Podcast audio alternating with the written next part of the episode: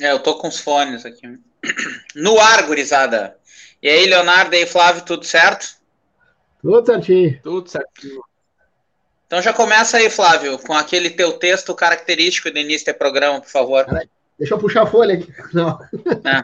não só sempre aquele aviso maroto para a gurizada aí que, que não, não, não, não consegue acompanhar a gente ao vivo e tal, e e gosta de utilizar os Spotify da vida, uh, as nossas lives já estão por lá, desde o início, lá de junho. Uh, só fazer a busca do Spotify, Respirando Grêmio, que tu encontra todas as lives lá, desde a última do domingo passado também, já está por lá. E também nos seguir nas redes sociais, né? Uh, Facebook, Twitter, aqui no, Insta, no Instagram, aqui no, no, YouTube também, mas Instagram também. Olha, a gente, cara, a gente só não tá no LinkedIn, né? Porque né, a coisa ainda tá, ainda tá ok ainda, sabe? Ainda, tipo, ninguém tá passando fome ainda, então só ainda. Tá é, ainda. ainda. Mas enfim, siga a gente lá nas redes sociais, compartilha aí, dá aquela força para que o nosso conteúdo se espraie pelas redes sociais, como diria o Olívio Dutra. Grande Olívio Dutra. Cara, para mim a melhor, a melhor propaganda da história de, de, um, de uma eleição foi aquela Olívia ao caminho, Brito ao pedágio, de 98. Ah, para mim, essa, em termos de propaganda é, política, né? É uhum. imbatível, imbatível. Na eleição de 98. Eu me lembro para governador, né? Vai ter uma galera de fora aqui nos vendo. Fala, Flávio. Eu me lembro que na época a mãe ainda era funcionária pública e tal, sempre foi, né, no, no Banrisul. E, cara, os funcionários do banco defendiam esse slogan. E, tipo, e eles diziam, eles chamavam o Brito de cabrito ainda, para avacalhar ah. mais ainda. Não, Brito aquela... né? Resolveu a vida dele e sumiu. Isso, e aí, gurizada, então vamos falar um pouco de futebol aí. Daqui um pouco o Eduardo tá aí com a gente também, para falar de Grêmio Curitiba, é, décima terceira, né? Décima quarta rodada, na verdade, que a gente está com um joguinho atrasado do Campeonato Brasileiro. Jogo de seis pontos, né, Leonardo? Tu que é o nosso profeta do caos aqui, anda preocupado, não dorme, só pensa no rebaixamento, faz contas e mais contas. Amanhã é Copa do Mundo, Leonardo? É, vai ter que ser, terá que ser tratada como, né? Porque se o Curitiba nos ganhar, ele já nos bota na, na, na, zona de rebaixamento, né? Então, é aquele clássico, né? Como, como, tu, como tu disse, jogo de seis pontos. É, o jogo vai ser lá em Curitiba, não?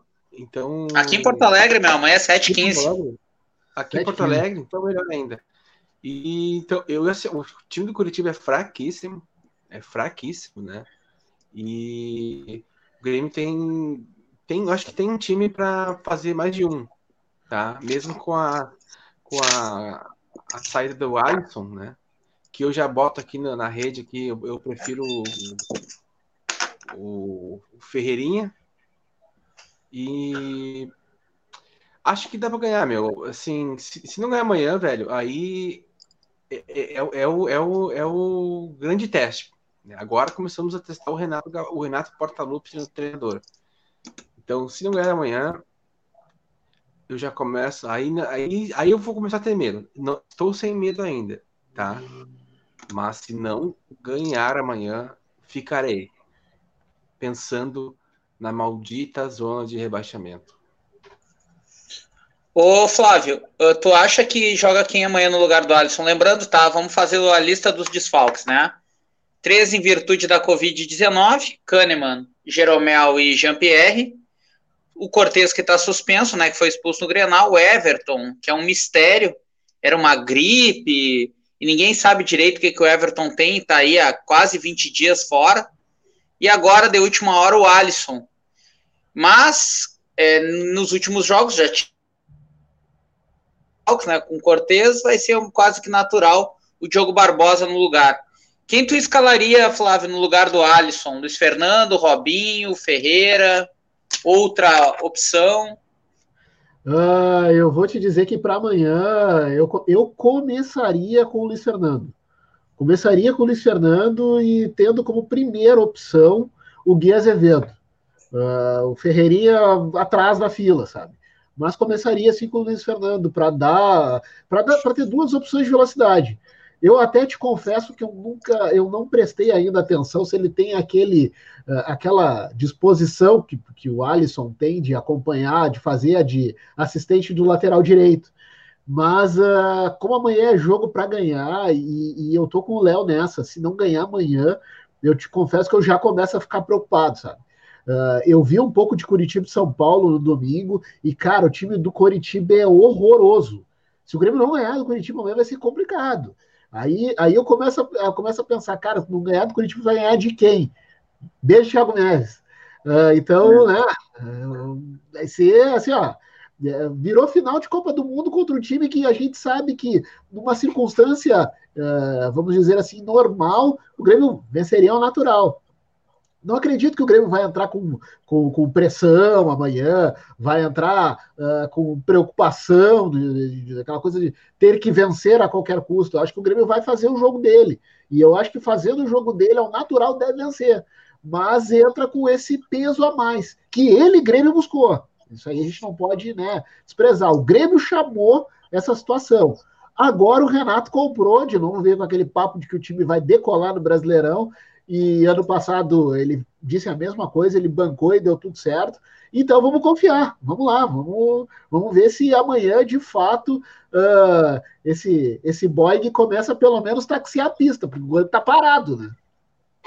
É, uh, decolou até a, até a página 2, né, Flávio? Lembrando que o Grêmio nos últimos três campeonatos brasileiros ficou em quarto lugar, né? Se para o Renato decolar ser quarto lugar, beleza. Eu gostaria de um pouquinho a mais, né? Subir alguns degraus e, quem sabe, buscar o título que, infelizmente, não vai vir em 2020. Falando no Curitiba, um resultado negativo amanhã não significa a demissão do Renato, mas o Curitiba tem um histórico de derrubar treinadores no Grêmio, né? Eu não sei se eu estou falando bobagem, mas eu acho que o Anderson Moreira cai numa derrota para o Curitiba. O Filipão cai numa derrota para o Curitiba, isso eu tenho certeza. Lá em Curitiba, 2 a 0 eu estava nesse jogo. E o Roger, se não chega a cair no jogo contra o Curitiba, ele cai contra a Ponte Preta, é numa goleada para o Curitiba de 4 a 0 que a cabecinha do Roger começou a ir para a guilhotina em 2016. É, então. Hã? 16. Oi?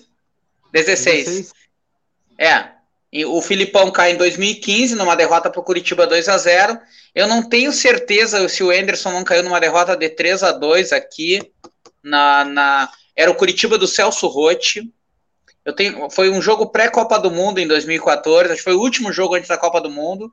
Em 2016 o Roger não cai, como eu, como eu falei anteriormente, mas aquele 4 a 0 teve muito impacto depois na demissão do treinador do Grêmio. Eduardo, a gurizada estava falando da alternativa para substituir o Alisson. O Luiz Fernando, um jogador mais agudo, o Robinho, um jogador mais de contenção e também de esquema tático, né? um jogador mais tático, digamos assim. Entre esses dois nomes, quem tu prefere? Prefiro o Luiz Fernando, né? Até para a função que. Primeiramente, boa noite, amigos, né? Boa noite aos milhões de ah. torcedores que estão nos assistindo. Eu, cara, fiz ali um teste, Cristian, comentei pelo Twitter e botei Vamos, irmãos. Apareceu aqui? Apareceu. Apareceu. Ah, legal. Então foi um teste que eu fiz, comentei via Twitter para testar isso aí. Boa noite, Christian, Léo, Flávio. Vamos juntos mais uma vez. Cara, o Alisson, eu acho um jogador importantíssimo, tá? Pro, pro Grêmio. Taticamente, ele é um cara que tá no esquema do, do time, ele recompõe muito bem, ele marca muito bem. No Grenal, fui visto o quão importante ele é. Ele saiu, nós perdemos o escape, perdemos o contra-ataque. Enfim, acho muito importante esse jogador. Com ele fora, e acho que merece descansar, merece ser poupado, porque é o que mais joga, né? Praticamente no, no Grêmio. Eu optaria pelo Luiz Fernando, que é um jogador que pode fazer muito mais o lado do campo do que o Robinho. Cara, se o Renato insistir em botar o Robinho, ele vai. Parece para ele assim, ó. Entrou, deu errado, ele continua. Que o Grenal foi isso, velho. Entrou o Robinho, nós perdemos o meio de campo com a, com a mais. Por causa do Robinho. Ele é muito lento, velho. O Robinho pode, no Grêmio, ser um segundo, terceiro homem de meio de campo. Meio campo. Para dar passe, distribuir quando o Grêmio precisar cadenciar o jogo. Agora, quando tem que atacar, como tem que abrir espaço, eu colocaria o Luiz Fernando sem nenhuma dúvida e até o Ferreirinha. Os dois antes de escolher o, o Robinho. Cara, a gente precisa de cara incisivo, que vá para cima, que abre espaço, que crie falta. Enfim, é o que eu acho. Eu queria só encerrar no Bela Cavani, posso? Eu queria falar uma coisa aqui. Posso? claro, lógico. O, é que o, o, tema é outro, né, Cristian? Mas posso falar antes de. Não, lógico, aqui não tem, aqui é tema livre. Aqui, é o, ali, aqui liga o foda-se. Cara, hoje no Redação Sport TV, tá? Eu não vi o programa e depois eu recebi o print, certo? Cara, o Redação Sport TV é um programa que quem tem, né, credibilidade, né? E ali diz comparar as ofertas do Grêmio com a do Manchester pelo Cavani. Vocês viram isso aí? Ah, eu vi. Não, não vi. Eu vi. Tu viu isso aí, Flávio? Vi. Então, assim, ó, cara, eu quero dizer o seguinte: teve conversa, tá? Do Grêmio com o Cavani. Isso não é informação, é feeling, né? Pelas informações, pelas informações que saíram, notícias, próprias frases do Romildo, do Paulo Luz, enfim, noticiário. O Grêmio conversou com o Cavani. Isso aí eu acho que é, é verdade. E quando o Romildo falou que se ele não fechasse na Europa, poderia fechar com o Grêmio, eu acho que tem lógica. E por isso que o Cavani pediu, cara, na Europa lá em cima. Isso a gente falava antes, né? Na Europa, ele negocia com um patamar. Aqui, negocia com outro. Se ele conseguir o que quer lá, vai ficar. Isso é óbvio. E aí tu tem na, na tabela do, do Redação por TV que mostrou a diferença, o quão brutal, né, velho? É a diferença o quão cruel é o capitalismo, né, velho? Porque, velho, são 55 milhões de reais por ano a menos que ele ganharia aqui no Grêmio do que lá. Se um contrato de dois anos, são 110 milhões de reais a menos que ele iria ganhar se optasse pelo Grêmio, certo? Comparado com o Manchester. E aí tu diz assim, ah, ele queria ficar mais perto dos, do cavalo dele, né? Do campo lá, do, dos cocô de cavalo, negócio do babá, sabe? Aquela coisa toda. E, cara, isso não vale, né? 110 milhões de reais, né, cara? Ele pega um jatinho, como o Cavani tem, tem jato, né? Neymar, o Messi, o Cavani, esse cara tem jato. Ele vende jato, a viagem vai durar um pouquinho mais, né, do que Porto Alegre, uh, Uruguai, do que Manchester, Uruguai, ele vai chegar, entendeu? Vai ter um feriado, vai vir. Então, cara, é uma, foi um sonho, tá? Eu fui um idiota, né, que eu sonhei, mas é assim a vida. E no mesmo no mesmo minuto, né, cara, quase o Juliano foi né, lá oferecido para um, não, não oferecido, foi oficializado, né, num time turco. Então, assim, ó, acabaram... Istambul Basaksehir. É, esse, esse, esse time que foi campeão turco, né, inclusive no passado. É, e... Então, assim, ó, tá, em cinco, minutos, em cinco minutos acabaram-se as ilusões, né? Vão voltar para a realidade cruzada, que é vencer o Curitiba. Aí o Léo tem total razão, concordo mil por cento. Amanhã é vencer, vencer, vencer. E por favor, Renato, inicia com, inicia com um time um pouquinho mais, mais ousado, cara. Bota o guri para jogar ali, o Fernando ou o Ferreirinha, e vai jogar o Michael, né? Aparentemente. Tem, tem, tem, tem informações, né? Isso. Então, isso só, isso só, isso é só mais um elemento, né? Pô, tu já tem três volantes, ainda mais o Robinho. É, vai jogar Lucas Silva, Mateuzinho e Maicon. Cara, e o Maicon pode ser o cavalo cansado que ele é, com certeza é, é, é cavalo cansado. Mas, cara, aguarde amanhã. A gente vai ter muito mais saída, cara, pro jogo. Ele vai clarear muito mais o jogo do que os que estão ele é craque, velho, em termos de pegar a bola no meio do campo, pensar o jogo e achar quem tá melhor, melhor colocado, sabe, para jogar. O Michael faz isso aí muito bem. E, velho, é triste saber. Ele vai parar daqui a pouquinho, né? O Michael tá velho e nós não temos, cara, substituto e nem perspectivas de achar alguém com o mesmo perfil do Michael. Tu sabe, Eduardo, que teve um jogo, cara.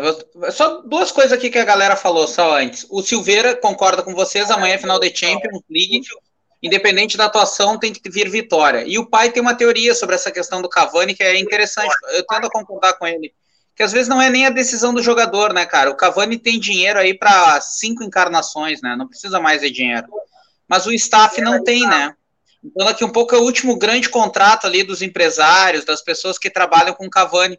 E geralmente eles têm muita influência sobre o jogador e além de uma relação de fidelidade, de amizade, no caso do Cavani até familiar, né? Então isso também tem um peso na decisão do jogador. Eu sei o seguinte, eu que eu, eu, olha só, só, peraí, eu esqueci que eu falar, eu esqueci isso aí. Fui lá no Instagram do Cavani e falei, cometesse uma, um erro histórico, Cavani. Já tô lendo os torcedores do Manchester United te xingando que tu é velho. Os caras estão te xingando, pagaram muito caro por ti, que tu é velho. Aqui tu seria, seria amado aqui em Porto Alegre. Então, cara, tu errou. Um abraço, gol. Tamo junto. Não tinha nem pra ele. Ô Eduardo, o, e o Cavani e o Juliano vão, vão, vão estar em campo juntos, na verdade, um por cada lado, já que Manchester United e o Istambul Basaksehir são da mesma chave. O Juliano já tinha dito que queria jogar uma Champions League, vai jogar Champions League, está na fase de grupos, apesar do time turco foi o campeão da temporada que mal terminou, jogava, joga o Arda Turan, jogava o Robinho, joga o Dembabá, aquele que passou pelo Newcastle. O time é meio joga, vocês lembram daquele holandês, o como é que é? Como é que é o nome? O Elias, não sei o que que pintou bem, jogou no Milan, também joga lá. Fala, Eduardo. Só mais uma para encerrar de vez o, o Cavani. Ele podia enfrentar, tá? No clássico local, o Eduardo Chacho não ganha o Grenal Cudê. Né? Eduardo Chacho não ganha o Grenal Cudê. E ele resolveu enfrentar o Guardiola, né, cara? Então, assim, ó. Cara, o primeiro 5 a 0 que ele levar do Manchester City, eu vou dar risada, vou tomar um trago para celebrar, entendeu? Meu Deus.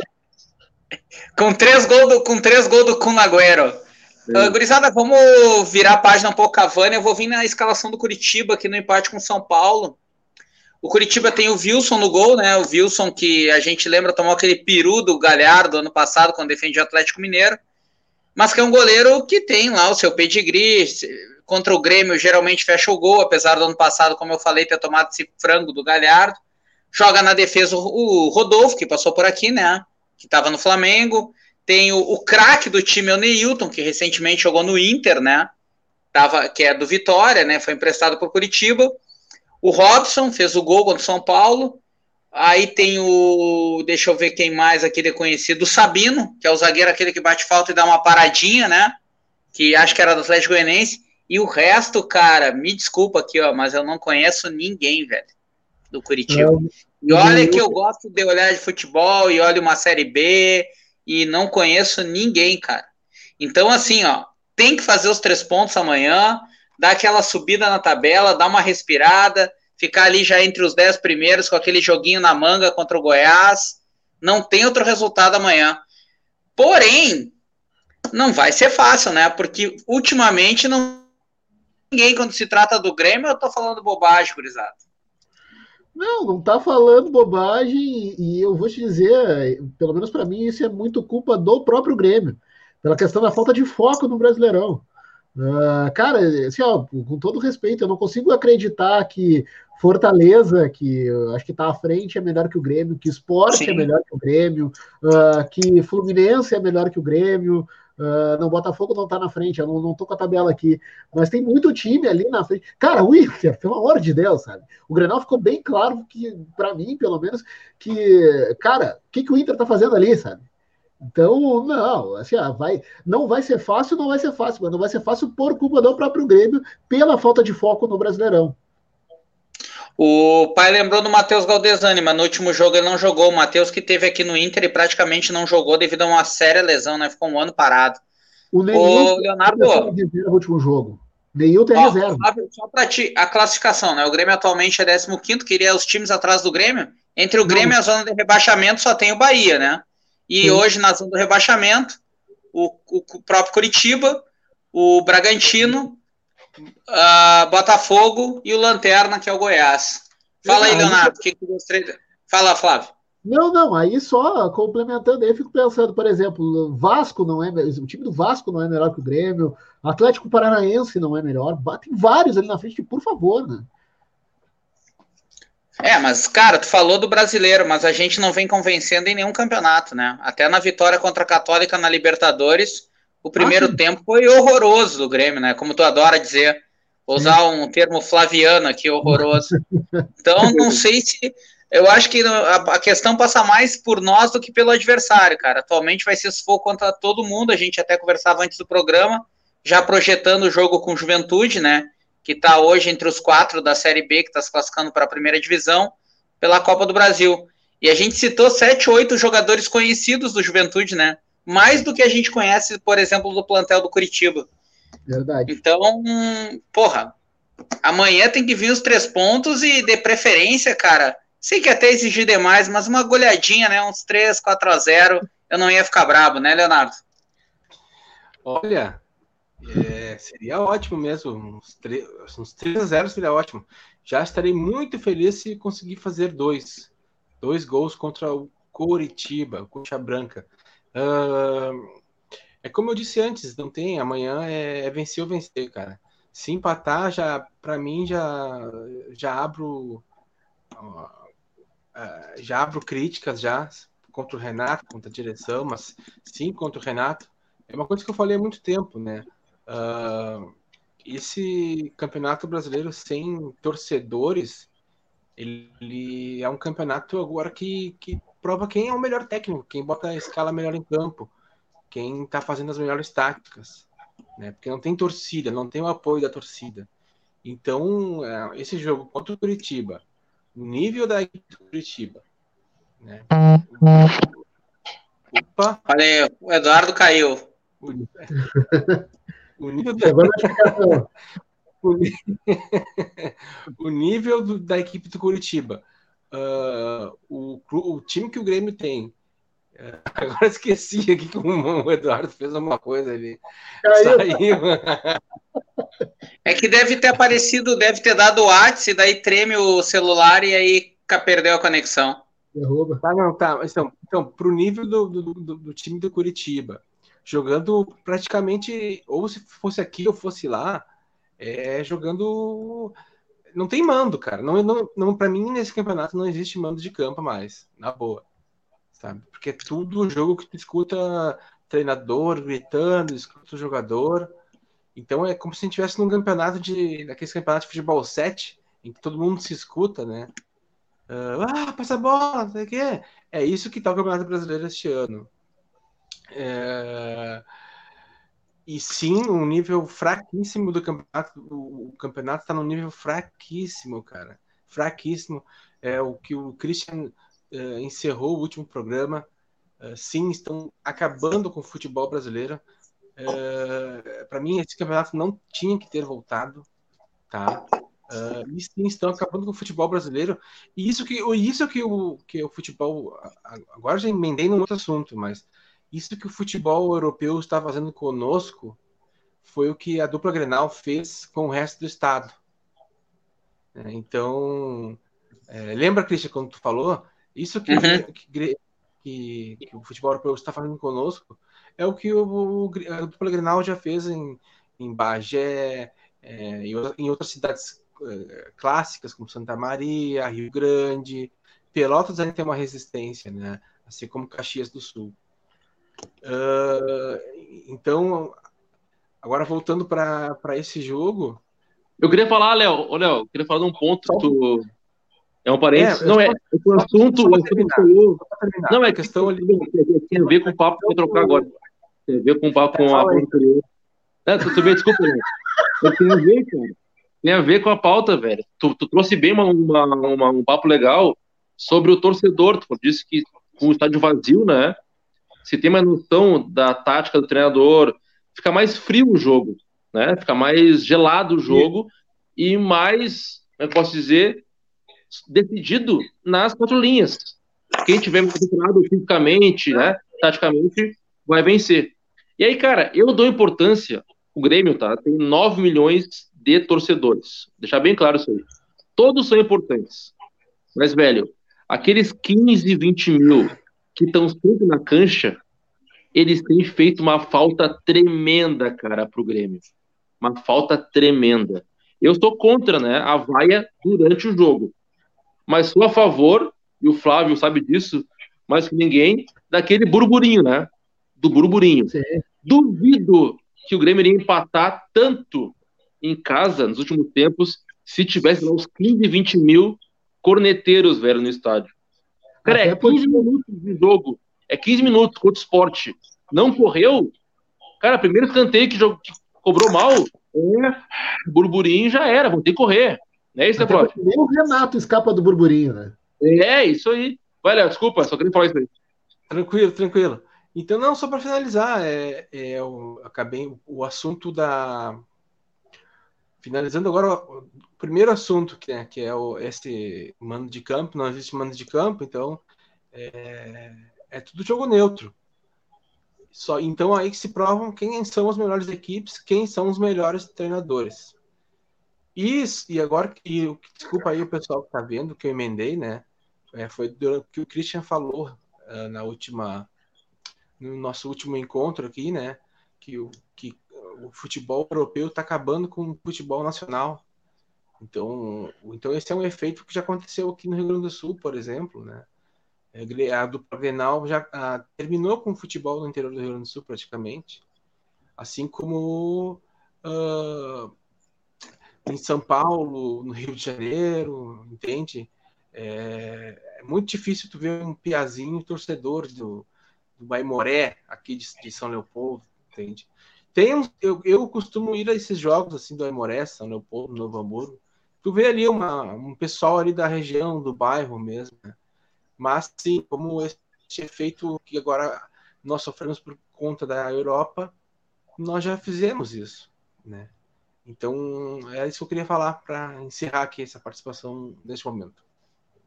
Ô Flávio, uh, sabe quantos jogos o Leonardo falou em dois gols, né? Sabe quantos jogos o Grêmio fez mais de um gol nesse Campeonato Brasileiro, Flávio? Cara, eu acho que agora lembrou por alto, cara, dois, chutando. Nenhum.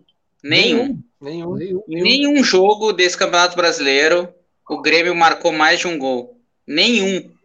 Em 13 jogos.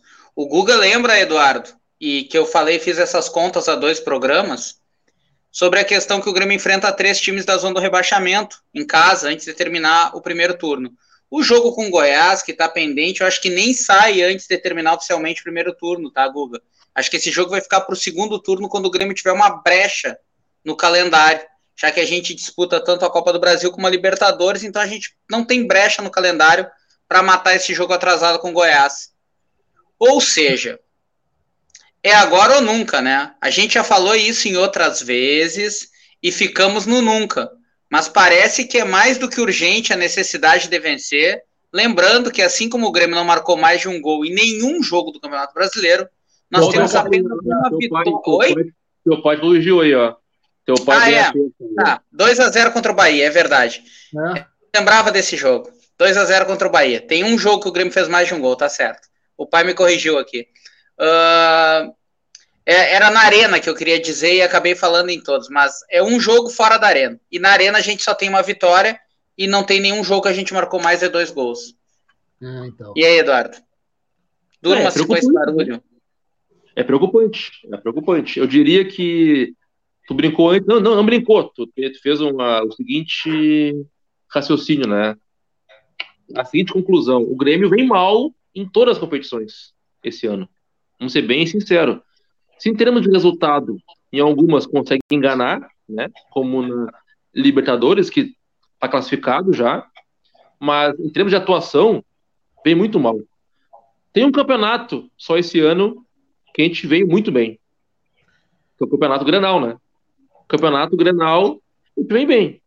Que foram seis, seis clássicos, né? Quatro vitórias e dois empates. Nesse a gente está ótimo. Agora, em relação aos demais, as atuações estão estão muito fracas. Eu tenho esperança, cara, que agora que o foco vai ser só o Brasileirão até o dia 22 né, de, de outubro, e o elenco tenha noção, eles têm noção, acho que o Renato tem noção, o elenco tem noção, a direção tem noção, que tá perigoso. O negócio tá complicado. Se não querem focar para vencer o Brasileirão, que foquem pelo menos para deixar o Grêmio numa posição né, digna no campeonato. Confortável, então, assim, né? É, é para buscar o G4, o, o, G10, né? Até Rio, porque é uma piada, né, cara? O G10 de forma urgente. Então, cara, eu acredito que amanhã, como tá bem longe ainda, tá a médio prazo, o próximo jogo da Copa, amanhã o foco é só o Brasileirão. Só, só, só, somente o Brasileirão. Até o jogo então, cara, da Copa. Eu quero, eu, eu quero confiar, Flávio, aí já pode emendar tua opinião aí, que amanhã o Grêmio vai ter uma atuação mais consistente e vai vencer o jogo. Amanhã eu espero uma vitória, se não uma goleada, que ele falou o Christian, não precisa de goleada, vitória segura. Amanhã do Grêmio. Cara, só para te ajudar aqui, ó, vamos lá. Uh, Grêmio e Curitiba amanhã 7h15 em Porto Alegre. Na 15ª rodada, o Grêmio viaja até uh, São Paulo para enfrentar, na verdade, até Santos, né? Joga às 4 horas da tarde. Que saudade de um jogo do Grêmio domingo às 4 horas da tarde. Eu nem lembrava que isso podia mais. O Grêmio uhum. enfrenta o Santos. Lembrando que o Santos sem Carlos Sanches, né, que sofreu uma séria lesão. O Marinho saiu do último jogo machucado, não sei qual é a condição clínica dele, mas o Veríssimo ficou, né? Não foi vendido para o Porto. 16 rodada, dia 14 de outubro, o Grêmio pega o Botafogo, que também está na zona do. Que também não, que está na zona do rebaixamento. O jogo é aqui em Porto Alegre, quarta-feira, 7h15, vitória, né? Dentro daquele meu cálculo que eu fiz, dos 32 pontos, que já não se comprovou, porque o Grêmio empatou com o Internacional. Depois o Grêmio tem um jogo difícil, assim como o do Santos. Vai no sábado enfrentar o São Paulo, no Morumbi, dia 17. Jogo das 9 da matina, né? Das 9 da noite. Se não tivesse pandemia, é o jogo pré-putaria, né, gurizada? Não a gente que somos homens velhos, casados e já estamos em outro estágio da vida. Eu digo dessa gurizada aí. Uh, e na quinta roda e na quarta-feira, dia 21, para completar esse brasileirão, né? Esse, essa sequência de jogos só pelo brasileiro. O domingo, às 6h15, o Atlético Paranaense, jogo do Radinho, né? Já que o Atlético não tem pay-per-view, esse jogo só dá para acompanhar pelo rádio. Então é essa, essa é a sequência do Grêmio. Na verdade, na quarta, dia 21, o Grêmio tem Copa do Brasil. Então eu falei errado. São quatro jogos até lá. Curitiba e Botafogo em casa, São Paulo e Santos fora. Essa é a sequência do Grêmio só brasileirão. É, eu tenho um comentário aqui interessante, que a gente até fez no início ali, que eu tô, eu tô olhando aqui o celular, porque eu fui retweetar a live, né? E aí o Depois Alex... do Fábio, eu quero falar aí. Uhum, e aí o Alex Portugal, ele, ele lembrou que o Ederson Moreira foi demitido depois de uma derrota por Curitiba, de virada por 3 a 2 na Arena. Ah, tomou... Foi o jogo que eu falei, em 2014, que era o Celso Rotti, o treinador do Curitiba. Então, assim, ó, o Curitiba derrubou o Enderson em 2014, o Curitiba derrubou o Filipão em 2015 e o Curitiba quase derrubou o Roger em 2016. Os últimos é. três, dos últimos três treinadores do Grêmio, o Curitiba derrubou dois.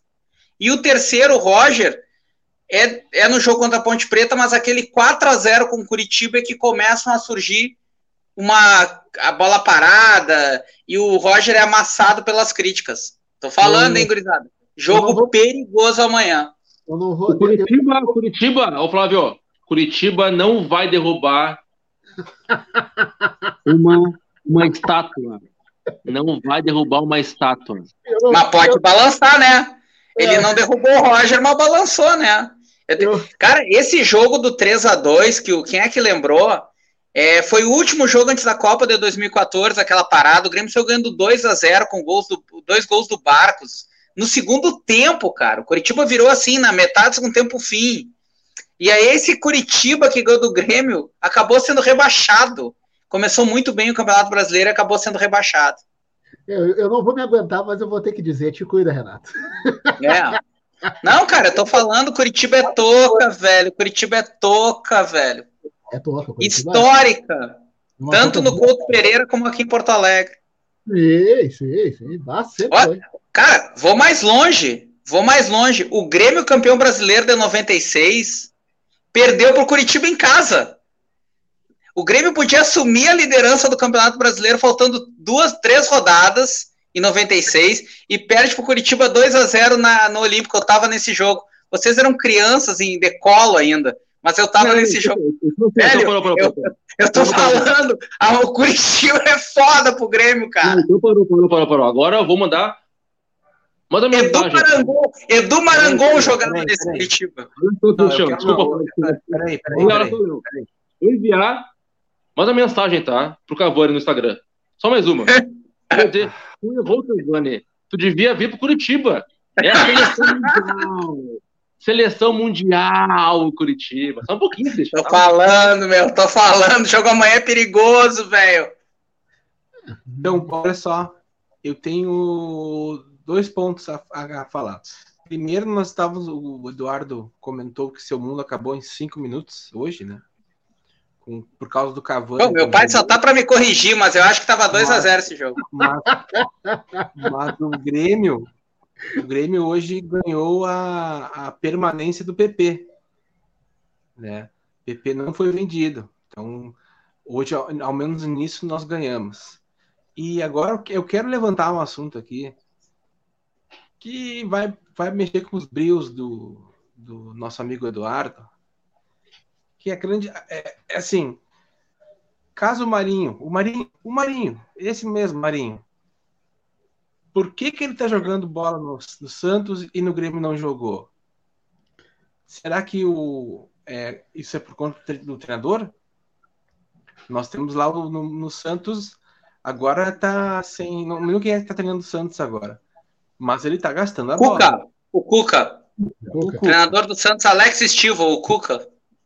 Então, ele está gastando a bola. E aqui não fez nada.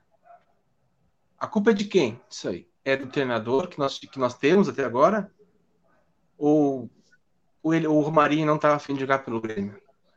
E, e lá e está gastando a bola lá em Santos. O que, o que, vocês, o que vocês pensam assim, sobre isso? Cara, eu acho, eu acho primeiro que o Marinho não foi um jogador constante durante toda a carreira, né? O Marinho surge muito bem, Fluminense, Internacional na categoria de base, nem na base ele teve um time só. O Marinho tem é, subidas e descidas na carreira. Ele já fracassou em outros times, não foi só no Grêmio que ele fracassou. E aí ele ressurge com muita força naquele Vitória em 2016, que era praticamente um time de um homem só, né? Que ele, era que ele foi decisivo na reta final, salvou o Vitória, para nossa alegria, enterrou o Internacional. Então, assim, eu acho que o Marinho é um jogador que no um contra um, muito bom. Muito bom mesmo.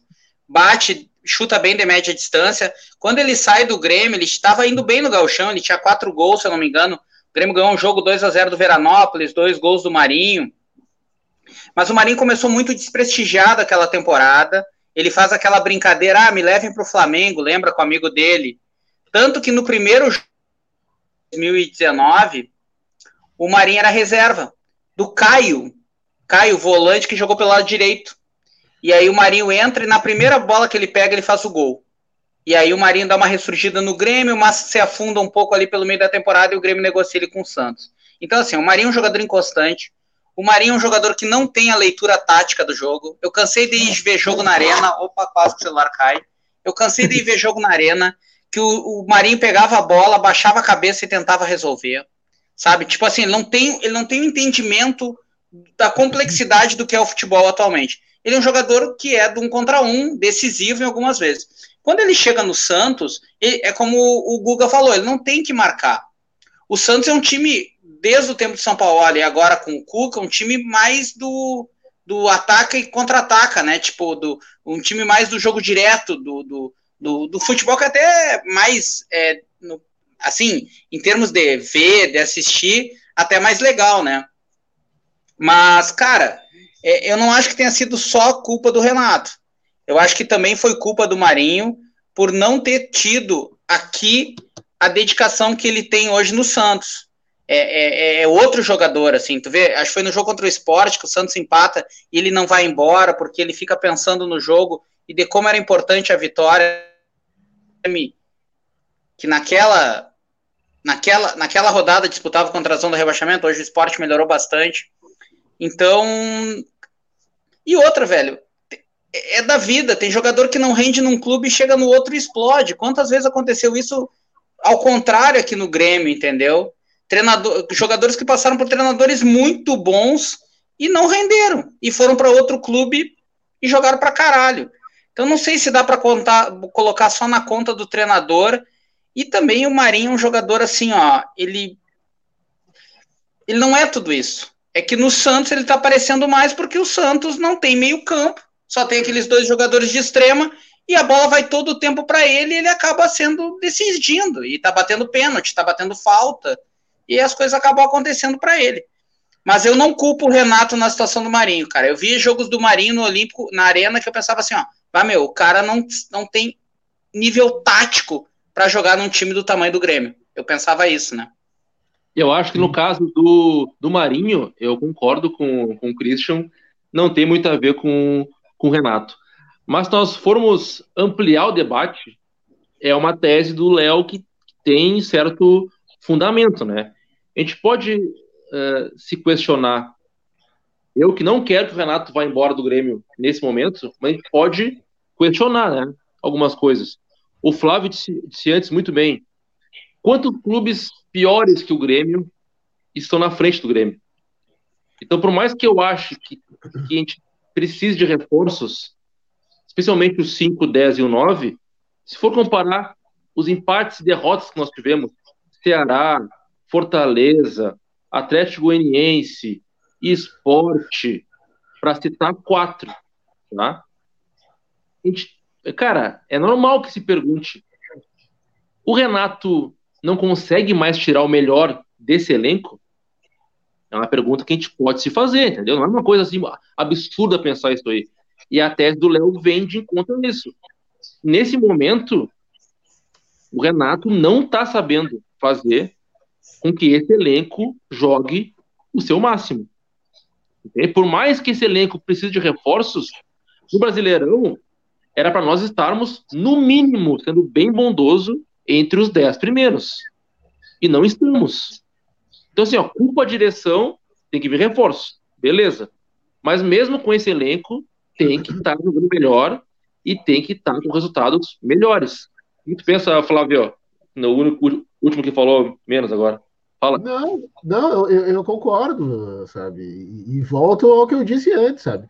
Tem muito time na frente do Grêmio que não tem essa bola toda e, e o Grêmio tá ali muito por causa dele, assim. Uh, então, sabe, precisa sim reforços, precisa.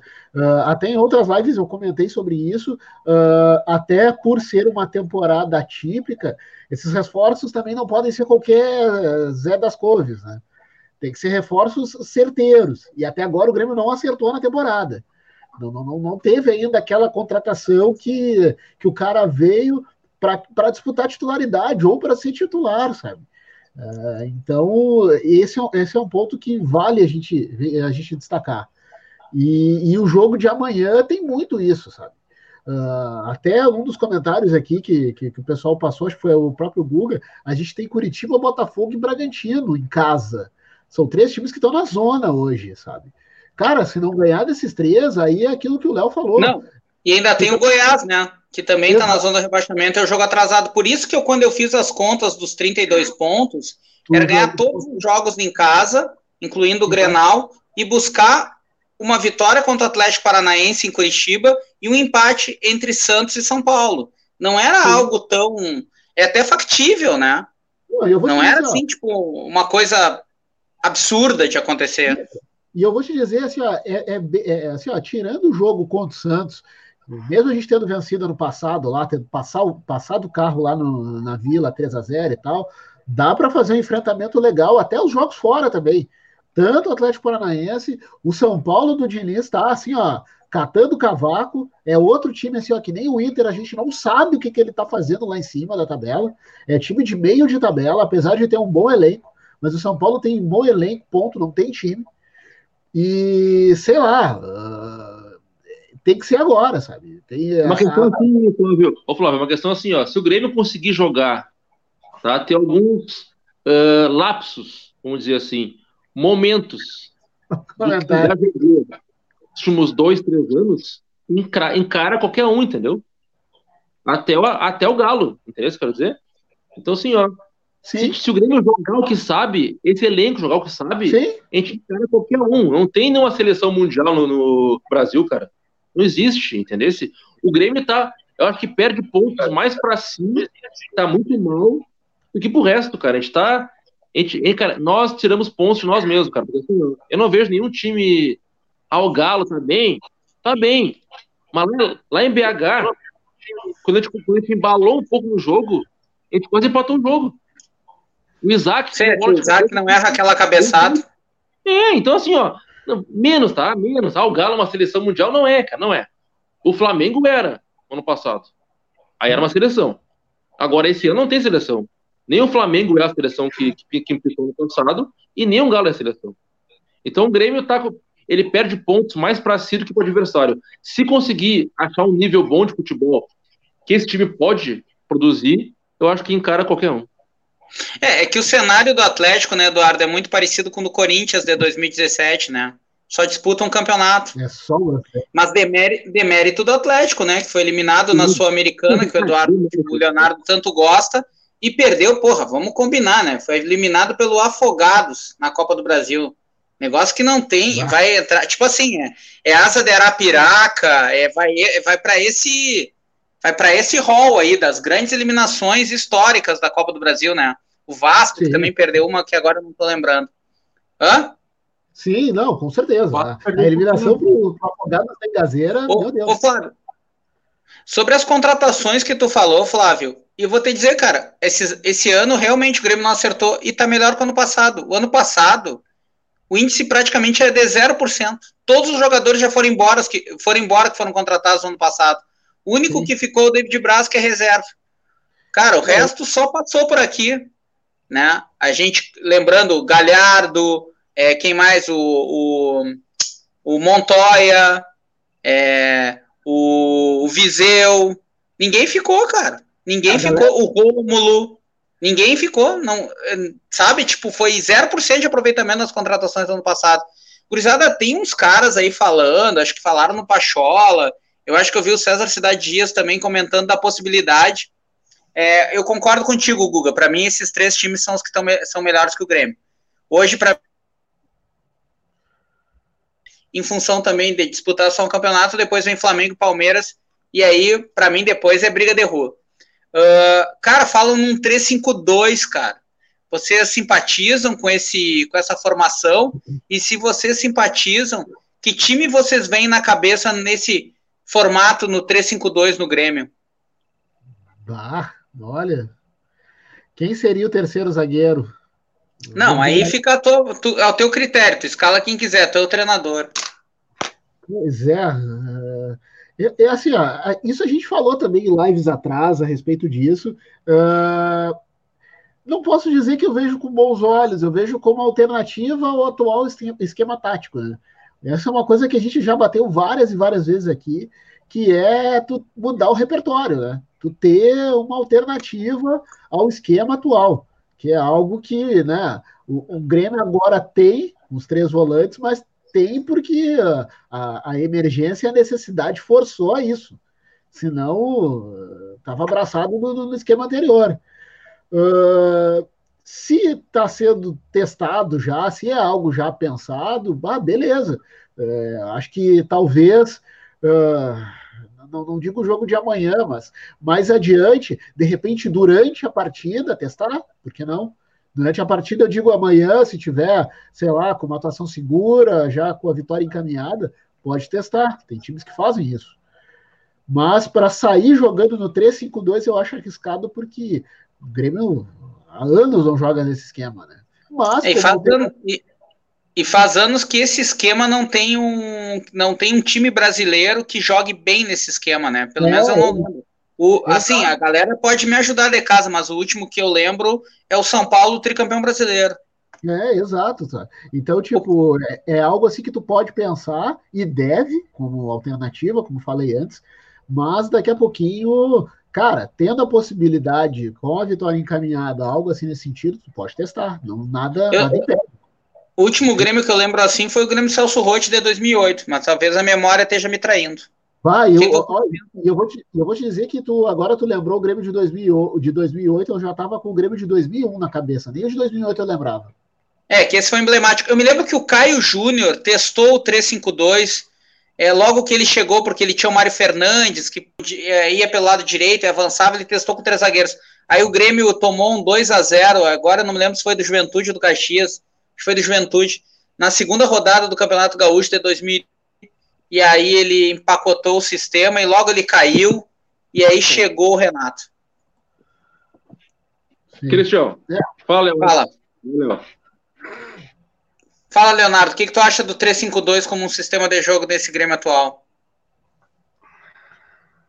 Eu não vejo futuro nele. Acho. Ou um 3-4-3, né? É, mas a, questão dos zagueiros é a que mais me, me ficou me pipocou na minha cabeça, assim, né? Quem seria o terceiro zagueiro? Mas eu acho que nós não temos um terceiro zagueiro é, assim que, uh, que se iguale aos nossos dois zagueiros principais, né? E eu acho que isso pode vir atrapalhar o Kahneman e o Jeromel. Eu acho que isso, para mim, já começa aí e por isso eu nego esse esquema. Além de eu acho que está ultrapassado, sabe? Como tu disse, a última vez foi com o São Paulo, então no tricampeonato, o tricampeonato foi há 12 anos, né? Eu acho que esse esquema ele, esse esquema ele foi muito revolucionário no começo do, do, dos anos 2000, né? Tanto que vocês citaram aí, muita gente usou em, em conquistas, mas eu acho que ele está defasado aqui para nós, aqui, no Brasil. Eu tô vendo que o Eduardo, o Eduardo está fazendo umas continhas, tá? Abriu seu caderninho e acho que ele montou um time, o time do Eduardo. Primeiro, é que o, 3, 4, o 352, 343 voltou meio a onda agora por causa da Atalanta. O pai até lembrou aqui a Atalanta do Zamperini, né?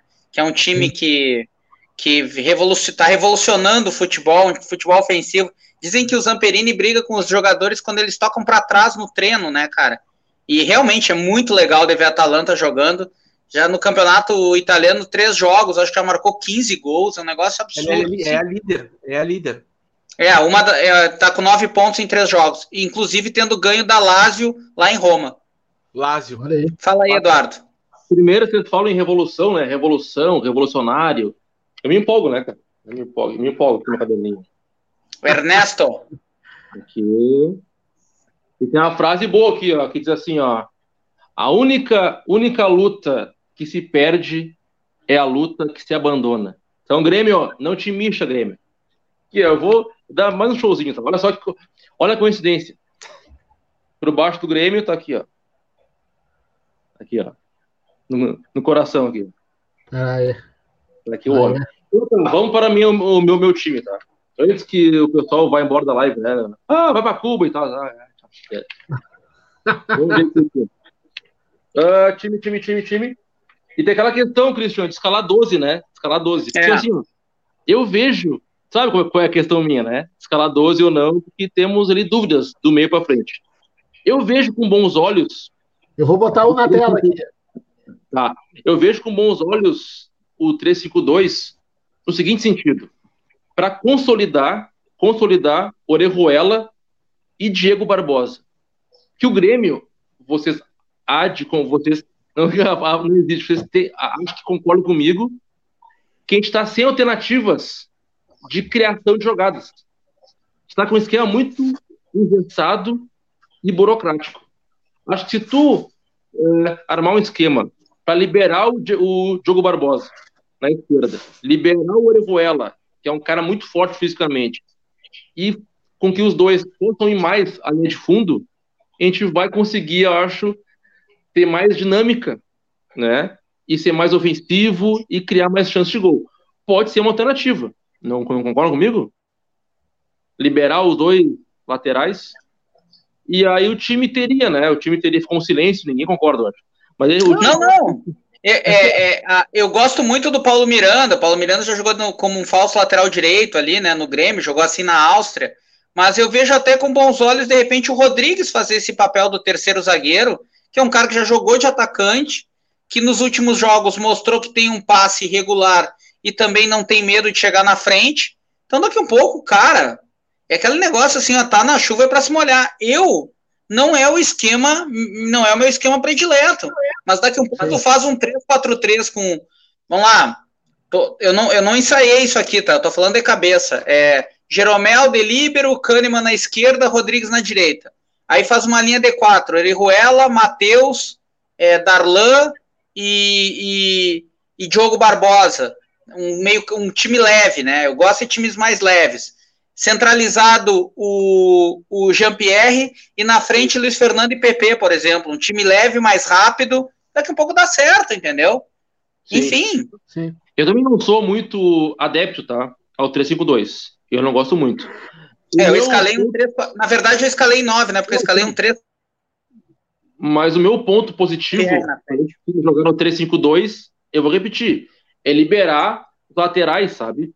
Pra gente ter mais potencial ofensivo, cara. Porque acho que é de comum acordo que a gente tá muito engessado e burocrático. A gente não cria chance, não, não cria espaço. E como é que tu faz para criar espaço, Christian? Isso, isso fala muito, né? Tu pega e alarga o campo, né? Tu aumenta o campo. E tu trazendo os laterais o teu ataque, vai aumentar o espaço. Por consequência, criar mais, mais chance de gol. Eu escalei um time aqui, ó. Vanderlei, tá? Orejuela. E aí tu me ganhou, Christian. Uh, Kahneman, Rodrigues, Jeromel. Eu acho que pode ser.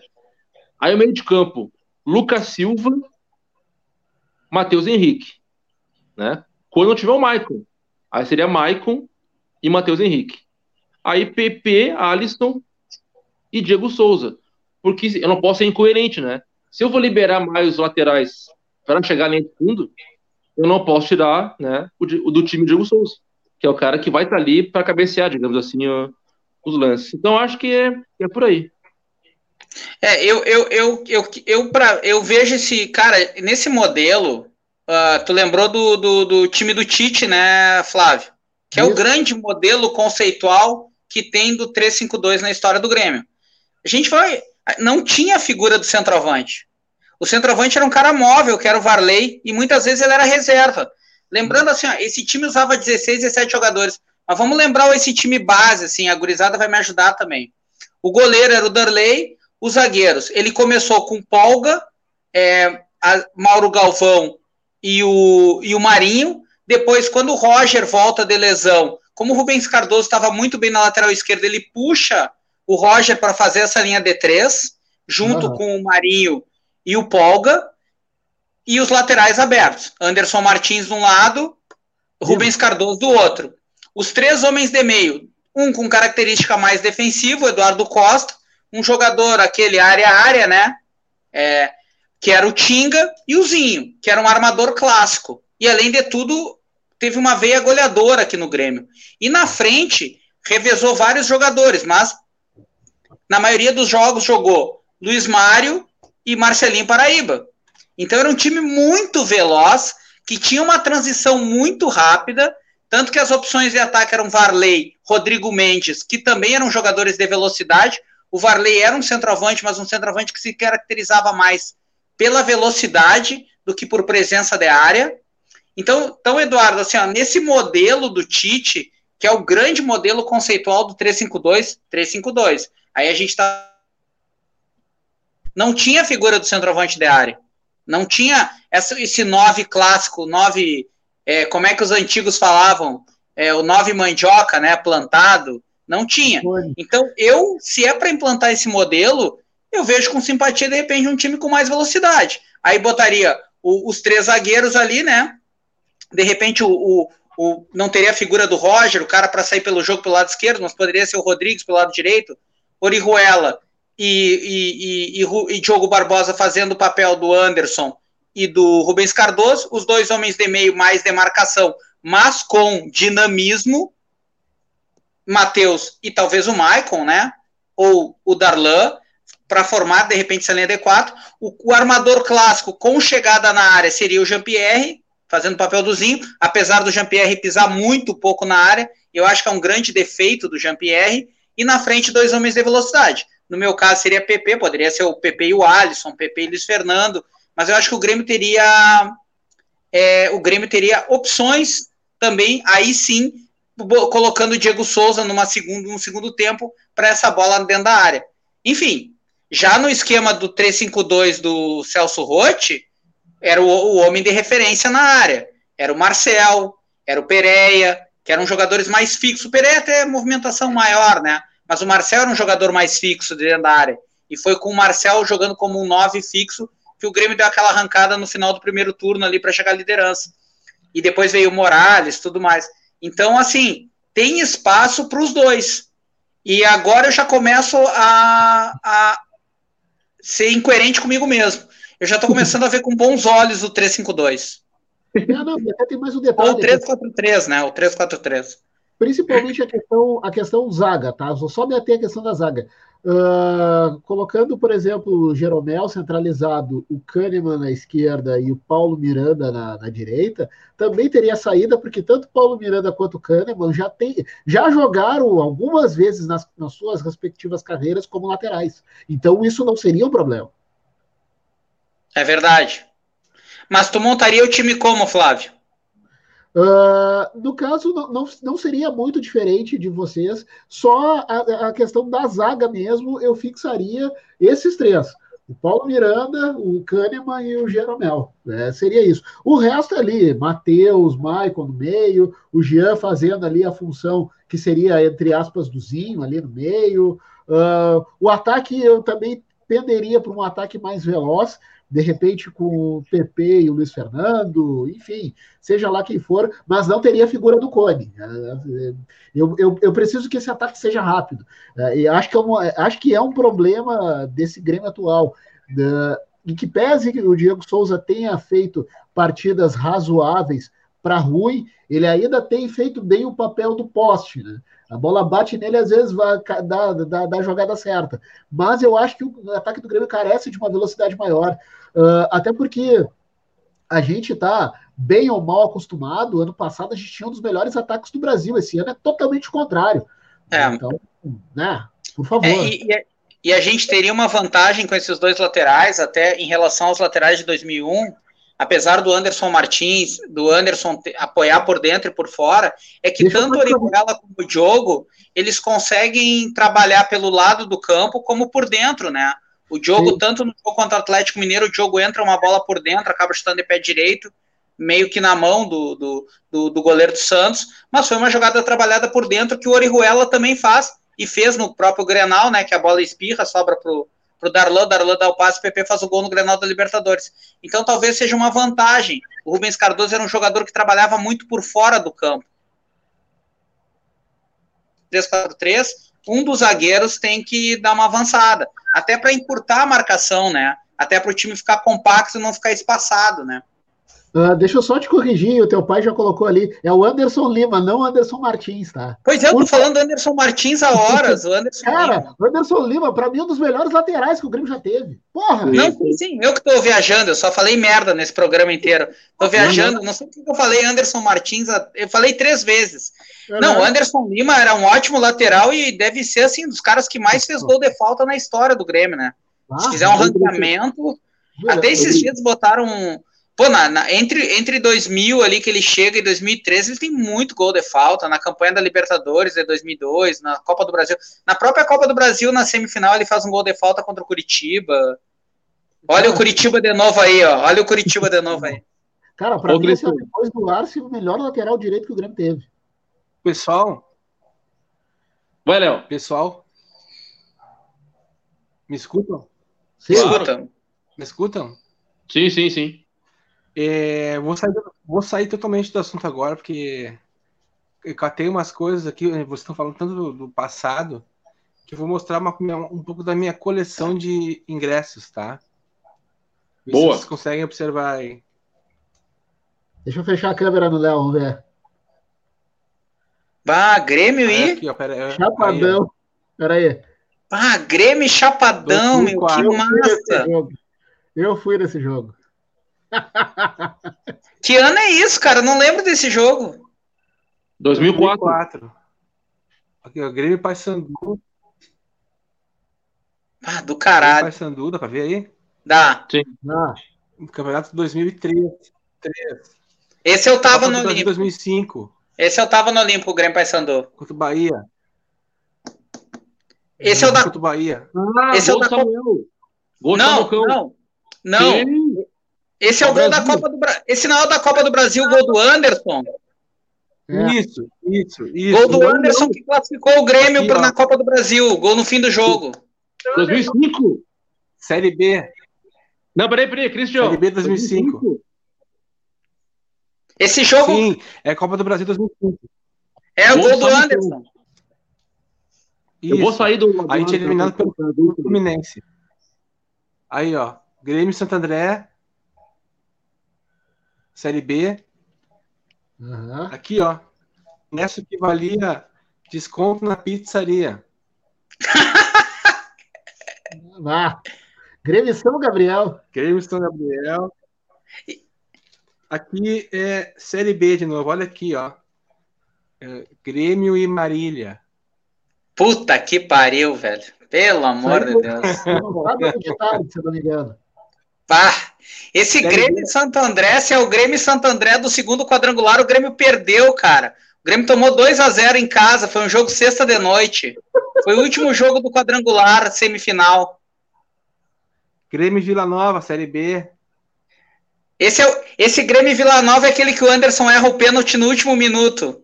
Uhum, que o Grêmio isso, passa 0 a 0 Aqui eu tenho um Grêmio e Santo André de 20, 25 de 6. Acho que eu já mostrei, não? Já. Esse é o da primeira tá. fase. É que tem um outro na segunda fase. E esse aqui, esse aqui foi o jogo antes do, da Batalha dos Aflitos. Ou me corrijam. Grêmio 2, Santa Cruz 0. Ah, Grêmio Santa Cruz, é. 2 a 0. Era para ser um jogo do acesso. É só que a portuguesa perdeu para o Náutico em casa, lá em São Paulo, e aí virou a Batalha dos Aflitos. Senão esse aí teria sido o jogo do acesso. O Eduardo foi embora? Ele disse que ia sair e ia voltar porque ele estava com a conexão ruim, acho. Ah, tá. Tem uma Cara, coisinha aqui o... também meio cerâmica. cerâmica. Agora, agora, esse Grêmio Cerâmica é aquele que é a estreia do Bertolho? Não, esses são jogos que eu fui, jogos de cerâmica Sapucaiense. Mas, mas tu não tinha nada para fazer, hein, Léo? Ah, para, meu. Aqui, ó. São José e Novo Hamburgo. Meu Deus. Ah, tá. Jogo de times do interior. É gauchão, pô. Cruzeiro e São Paulo. Ah, aí, aí sim, né? São Paulo e Rio Grande é, é prioridade. E a última, só aqui, a última. Só a última aqui, ó. Quando eu estive no Chile, eu fui ver Nacional e Colo-Colo. Olha aí. E Colo-Colo. Isso. O, esse, esse do Bahia, só que eu tô em dúvida mesmo se o gol foi do Samuel. Eu acho que foi do Anderson, cara. O Grêmio perdeu 2x1 um lá. Foi 1x0. Falei que foi Samuel. Samuel? Falei, que... Falei é. Saí do ar para pesquisar, tá? Nunca me esqueço aí, cara. Na Bahia, na Bahia foi Bahia 2x1 certo? Isso, isso. 2 a 1 um. No, no Olímpico, 30 e. Meu, não quero estar. Tá, isso, gol no fim do jogo. Samuel, meu, nunca me esqueço, tá? Na reação de Pedro Ernesto Danardim. Tava no Olímpico e ele berrava: Samucão! Samucão salvou o Grêmio! O Grêmio tem nove! Samucão é o cara! Blá, blá. Cara, é por isso que eu, meu, cara, não, foi teimosia, tá? Me lembro como se fosse hoje, cara. Foi o então, Samuel do gol, do gol de 2005. Então vou assim, fazer uma, vou fazer uma trairagem contigo. Já que tu fez comigo, me ganhou nessa aí, 1x0 pro ti. Vou fazer uma trairagem contigo. Jogo, a, jogo de estreia do Samuel no Grêmio. Ah, eu não sei. Eu não sei. Eu não São sei. Gabriel, uma goleada do Grêmio contra o São Gabriel lá em São Gabriel, 3x0. A TV Com transmitiu esse jogo. Estreia do Samuel no Grêmio. Eu não sei. Perfeito. Ai, eu muito. Ô, meu, eu tava, eu tava nessa, nesse ano de 2005, penitência, né? Eu fui a todos os jogos, cara. Inclusive na estreia, aquele 0 a 0 com Caxias. Também fui. Até o último jogo, 2 a 0 contra o Santa Cruz. Cara. Ah, homem, eu tava em todos. E eu já contei a história do. Eu contei a história do gurizinho. Porra, tá, o programa tá terminando aí, hoje não deu muita audiência. Eu já contei a história do gurizinho que, que era surdo-mudo, né? No jogo contra o Náutico, no 1x0 gol do Domingos. Não, não sei se eu já contei essa história para vocês. Não. Eu estava na arquibancada, atrás do no primeiro tempo, onde era a antiga geral, né? Para Carlos Barbosa ali. Sim. E na minha frente tinham dois caras e eu tava com alguns amigos e duas crianças da mesma idade, 10 anos. E um dos meninos era surdo-mudo, né? Então, sei lá porque ele simpatizou comigo. Então, todo lance de gol do Grêmio, ele virava para mim e fazia algum gesto e tal para interagir que o Grêmio estava pressionando e não saiu o gol. Quando chegou uns 40 minutos do primeiro tempo, eu olhei para meus amigos e falei, cara, nada contra o menino, só que assim, eu não tô mais conseguindo curtir o jogo, porque o gurizinho tá demandando muita atenção e os adultos que estavam com ele não estavam dando essa atenção. Tá ruim para mim ver o jogo. Vamos lá para geral, já que o Grêmio vai atacar para lá o segundo tempo e a gente vê o jogo lá. Aí os guris, não, beleza, pá, isso era muito bom no Olímpico, né? Daí tu dava a volta, intervalo, pá, ia para lá. Cara, era 35 minutos do segundo tempo, 0 a 0 aquela tensão, primeiro jogo do quadrangular decisivo, e nada e nada, cara, do nada o gurizinho surge. Do nada. Não, e pior, ele surge sem os adultos que estavam com ele. Hum. Então, quando ele, nos viu, quando ele nos viu, ele nos reconheceu. E aquilo deu uma sensação de segurança para ele, porque ele tinha se perdido. Eles tinham feito a mesma coisa que a gente, tinham ido ver o segundo tempo do outro lado, e o guri se perdeu, dos dois adultos e do amigo dele. E a, e, e a gente queria dizer para ele, e claro, a gente não conseguia fazer com que ele compreendesse, que era para ele ficar com a gente até o fim do jogo, numa situação de segurança, e que a gente ia levar ele para a brigada, depois para algum lugar, mas que a gente queria terminar de ver o jogo. Só que não tinha como a gente fazer essa comunicação com o guri. E o guri foi, e o que, que ele fazia? Ele saía correndo para ver se encontrava a, a, os familiares dele e aí voltava correndo, não encontrava e, e puxava a gente para ir junto. E no meio disso tudo saiu o gol do Domingos, 42 do segundo tempo, avalanche, a gente preocupado com o jogo e preocupado com a criança, porque essa altura ela tinha virado responsabilidade nossa, né? Ela não uhum. era mais, ela era eu me via como né? responsável. Hã? Chovia, né? Chovia, né? No, no, nesse jogo, né? não, chuva... acho que não. Não, não, não. Tava, era, um, era um entardecer, assim, foi um jogo às quatro da tarde. Acho que não tava chovendo, não me lembro. Mas enfim, no meio do gol, cara, ele achou o pai e o tio dele que não estavam nem preocupados com ele. Os caras estavam se abraçando, comemorando o gol. Acho que nem notaram que tinham perdido o guri. Pá, velho, foi um alívio duplo, assim, ó. Ufa, o guri encontrou a família, sabe? Tipo, pô, já tá preocupado com a criança, saiu o gol do Grêmio. Bah, meu, foi um dia bem feliz. E aí, contra o Náutico na volta, nem se fala, né? Galera, é. chegamos aí, agora que deu uma levantadinha no. no... Ah, o pai pedindo para eu contar a história do Adriano Chuva, que eu não sei qual é a história, mas é um Grêmio Juventude nas quartas de final do nas quartas de final do Campeonato Brasileiro de 2002, que o Grêmio eliminou o Juventude, gol do César lá, 2002, né? Aí o Grêmio é. perdeu pro Santos. E o Adriano Chuva não marcou nenhum gol naquele campeonato, nenhum, cara, nenhum. Eu falei, hoje vai ser 3 a 0 três gols do Adriano Tempestade, sei lá porque eu falei isso. Indo pro jogo, falei de bobagem ali para um cara. Tá, beleza, ali pros meus amigos. Tá, terminou o jogo, o Grêmio empatou 0 a 0 Quando eu tô voltando, um cara me abraça assim, pá, meu, achei muito engraçado aquela tua história do Adriano Tempestade, um cara que eu nunca tinha visto na vida, né, cara? Ah, ô, meu, história de estádio são as melhores, cara. Tem várias, tem várias. é, não. Não, e, e, histórias da Série B, com certeza, cada um de nós tem trocentas, trocentas. Não, eu, eu tenho um amigo que ele torce, por, ele morou no Amazonas e ele é torcedor fanático do Flamengo o Marcelo Caju. Porra, meu, eu tô lá vendo o Grêmio São Raimundo do, do Amazonas, o Grêmio ganhou 4x0, lembro. Olha ah, pra torcida do São Raimundo, tá ele lá com uma faixa, São Raimundo, tipo, que filho da puta, velho. Nós na Série B, fudido, louco, ainda vindo secar aqui, moro em Porto Alegre, e secar o Grêmio contra o São Raimundo. Não, não, é que eu morei em Manaus, eu torci pro São Raimundo, ah, se fuder com o São Raimundo, time não, de empresário lá. Naquele jogo, naquele jogo eu nunca me esqueço, que aquele jogo foi numa sesta de noite. Isso, isso eu morava no Botânico, e eu, como eu morava no Botânico, eu pegava o T2 para ir para o Olímpico. E eu entrei no T2, o jogo era, eu não lembro se era 8 da noite ou 9 da noite, não me lembro exato. Cara, eu acho que foi 9 da noite esse jogo. É, e aí tu imagina, eu entrei no T2, né? Camisetinha do Grêmio, cabecinha baixa, né? Porque no momento pedia, né? Uma merda. E a galera, e a galera que entrava no T2, tudo indo pra festa e eu indo pro jogo, assim. Né? A galera olhava e ria, assim, uma, que merda, meu. É, é, aquela, é aquela sensação assim, tipo, cara, só eu tô indo essa merda. Eu tinha, sei lá, umas 15, 20 mil pessoas numa sexta-feira de noite. Não, tava lá, meu, tava lá, tava lá. Bah, ô, meu, Tá louco. Essa série B aí. Não, e 2004, né, cara? 2004, porra, que merda, velho.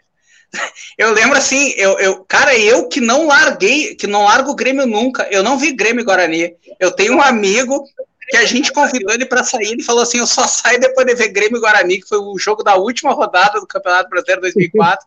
O Grêmio perdeu 2 a 0 e o cara viu aquele jogo. Disse, ah, nem esse eu não vi, cara. Grêmio Guarani eu me neguei a ver. Ah, tá louco. Olha aí, ó, lives, histórias de estádio. Vai, eu tenho. Vai, eu já contei a do. Vai, agora eu em, juro que é a última. A do Fortaleza, cara, 2003, velho. Pai, cheguei tri cedo no estádio, a geral ficava do outro lado, da Carlos Barbosa ainda. E eu sentei sozinho, sozinho, cara, na, na, cas, na, na cascatinha ali. Ô meu, tem um cara sentado perto de mim, Eduardo.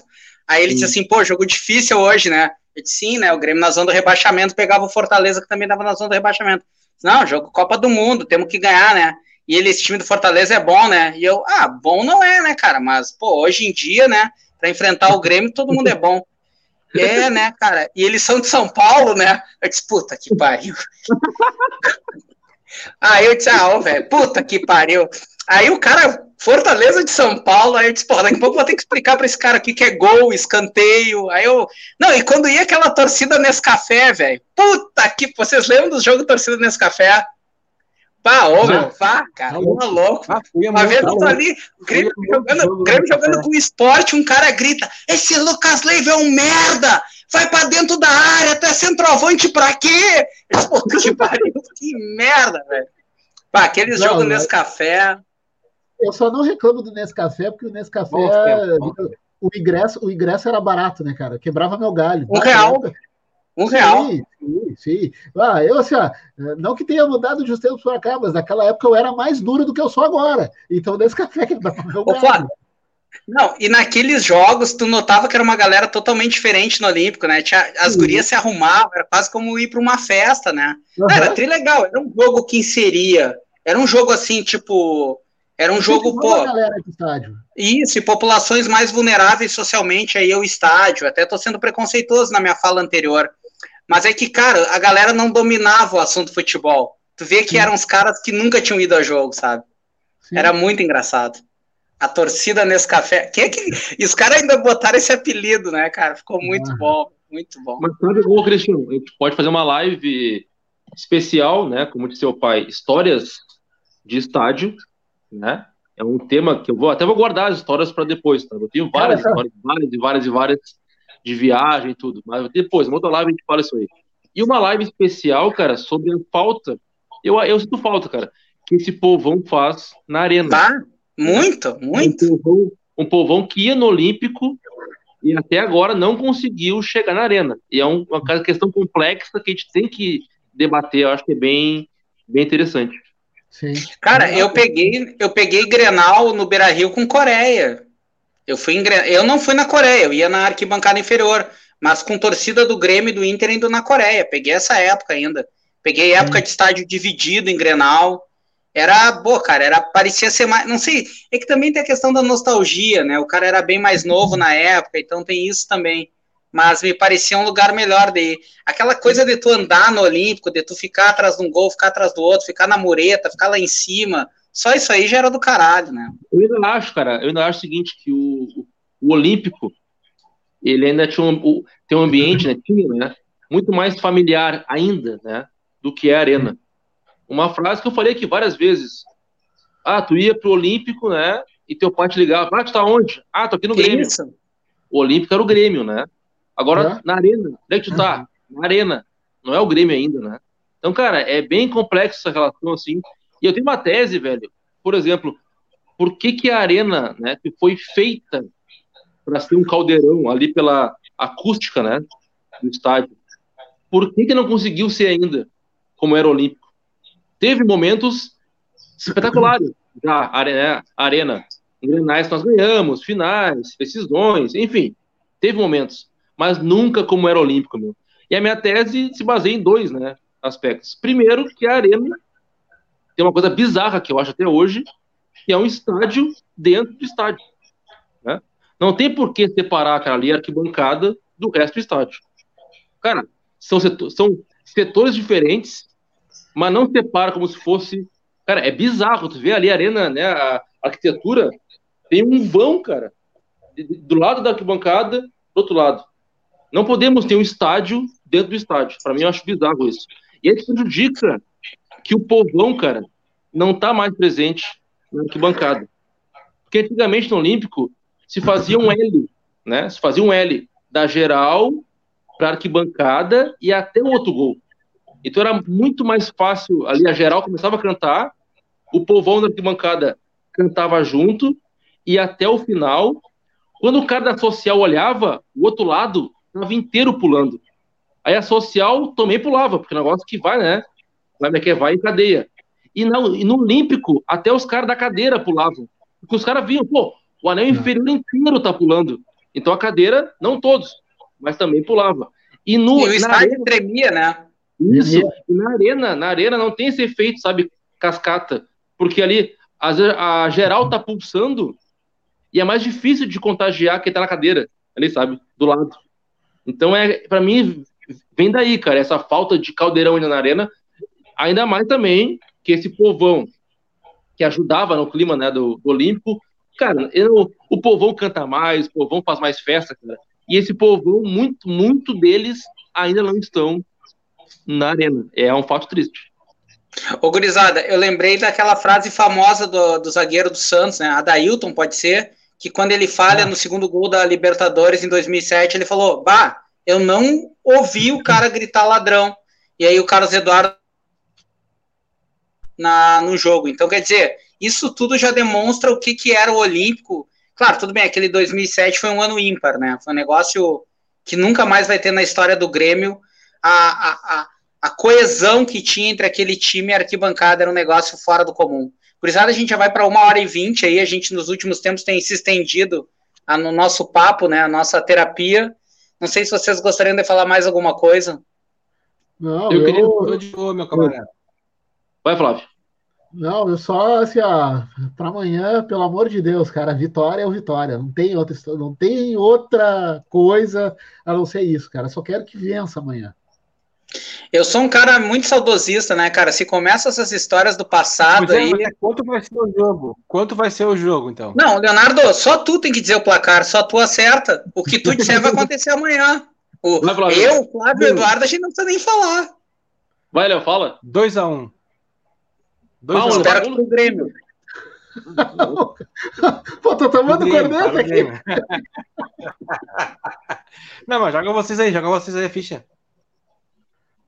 Eu acho que é 2x0. Mas eu quero 2x0 pro Grêmio. Eduardo. Grêmio 1x0. 1x0. E tu, Flávio? Flavião? Eu, eu fecho com 1x0 também. 1x0. Dois não, a um. Cristian, na minha frase final, tá, de hoje da, da live, eu acho que a gente tem que fazer, sério, cara, uma live especial sobre histórias de estádio e de viagens atrás do Grêmio e uma história, uma live especial sobre o, o, o público, né, do Olímpico, da Arena, a tal da elitização no futebol né, brasileiro que acontece e é grave. E nessa vibe, tá, de torcida, de é, viver pelo Grêmio e blá blá blá, cara, só quem ama o Grêmio é a gente, velho. Daqui a seis meses, vou voltar a me iludir, entendeu? Quanta possibilidade. Eu sou, um, eu sou um idiota, né, cara? Mas, cara, não adianta. Só quem ama o Grêmio é o torcedor, velho. Não adianta. O, o jogador tem exceções. Tem aquele cara que tem um carinho pelo clube, né? Que, que, que entende o clube. Isso existe. Só que é muito raro. Os elencos hoje são profissionais. Quem ama o clube é a gente, pessoal. E vou dar, dar dois exemplos, tá? Que até o Christian, acho que comigo nessa aí concorda. Douglas Costa, tá? E Lucas Leiva. Que são jogadores que eu respeito, né? Ambos têm história no Grêmio. Não, eu gosto dos dois. E torço pelos dois. Mas os caras os cara fazem, meu, uma maldade, eu acho. Uma crueldade com o torcedor. Porque assim, ó, ah, é, é fotinho de Grêmio, Lucas com os filhinhos de Grêmio, Douglas Costa, pra quem tu torce? Pro Grêmio. Cara, e vão vir com 35 anos pedindo meio milhão de reais por mês. Entendeu? Então, cara, vai, então, velho, quer ser profissional? Seja perfeito. Mas então não finge, sabe? Não finge. Isso me, me irrita, cara. Até brinquei hoje. A gente vai ter daqui a uns seis anos, né? A gente vai ter uns quarentão. É o Douglas Costa, né? O Lucas Leiva, o Cavani, né? E, o Falcão. Porque reforço pro time sub-7, né? Não é pro time do Grêmio principal. É o sub-7. É futebol né? 7. Futebol 7. Não, é, né? Sub-7. Futebol 7. Não vão vir, né, cara, pro Grêmio esses caras. Então, cara, eu tô. Em relação a isso, eu tô amargurado. E amanhã, Grêmio 1x0, boa noite. Ô, Eduardo, eu assino embaixo do que tu falou, cara. Os caras ficam fazendo essa, esse. Ah, vou, esse chove não molha. Não, mas eu ainda. É tipo assim, enquanto eu tiver perna, eu tô na Europa. Quando eu não tiver mais perna, eu vou pro, eu vou pra América do Sul, de preferência pro Grêmio, e de preferência pelo um salário top, né? 500 é. mil, 600 mil reais. Ninguém vem aqui, tipo Juninho Pernambucano, jogar por um salário mínimo. Ou que nem o Max Rodrigues fez no News né? Isso ninguém faz. Agora, Tevez, querer voltar. Querer... O, Tevez, o Tevez no Boca, ele voltou no auge dele quase, que é o Tevez no Boca. Ele voltou com. É, mas anos, voltou ganhando uma puta grana, né? O Max foi jogar por um salário mínimo voltou, no News Old Boys. Voltou com 30 anos, né? Voltou é, com 30 anos. Mas que eu digo assim, os caras não querem chegar aqui e jogar por uma paçoca, querem ganhar um puta salário, salário europeu com perna de, de jogador aposentado. Concordo contigo. Eu espero, porque agora sim, eu esperava que o Douglas rompesse esse contrato com a Juventus, rompesse não, né? Terminasse e voltasse pro Grêmio.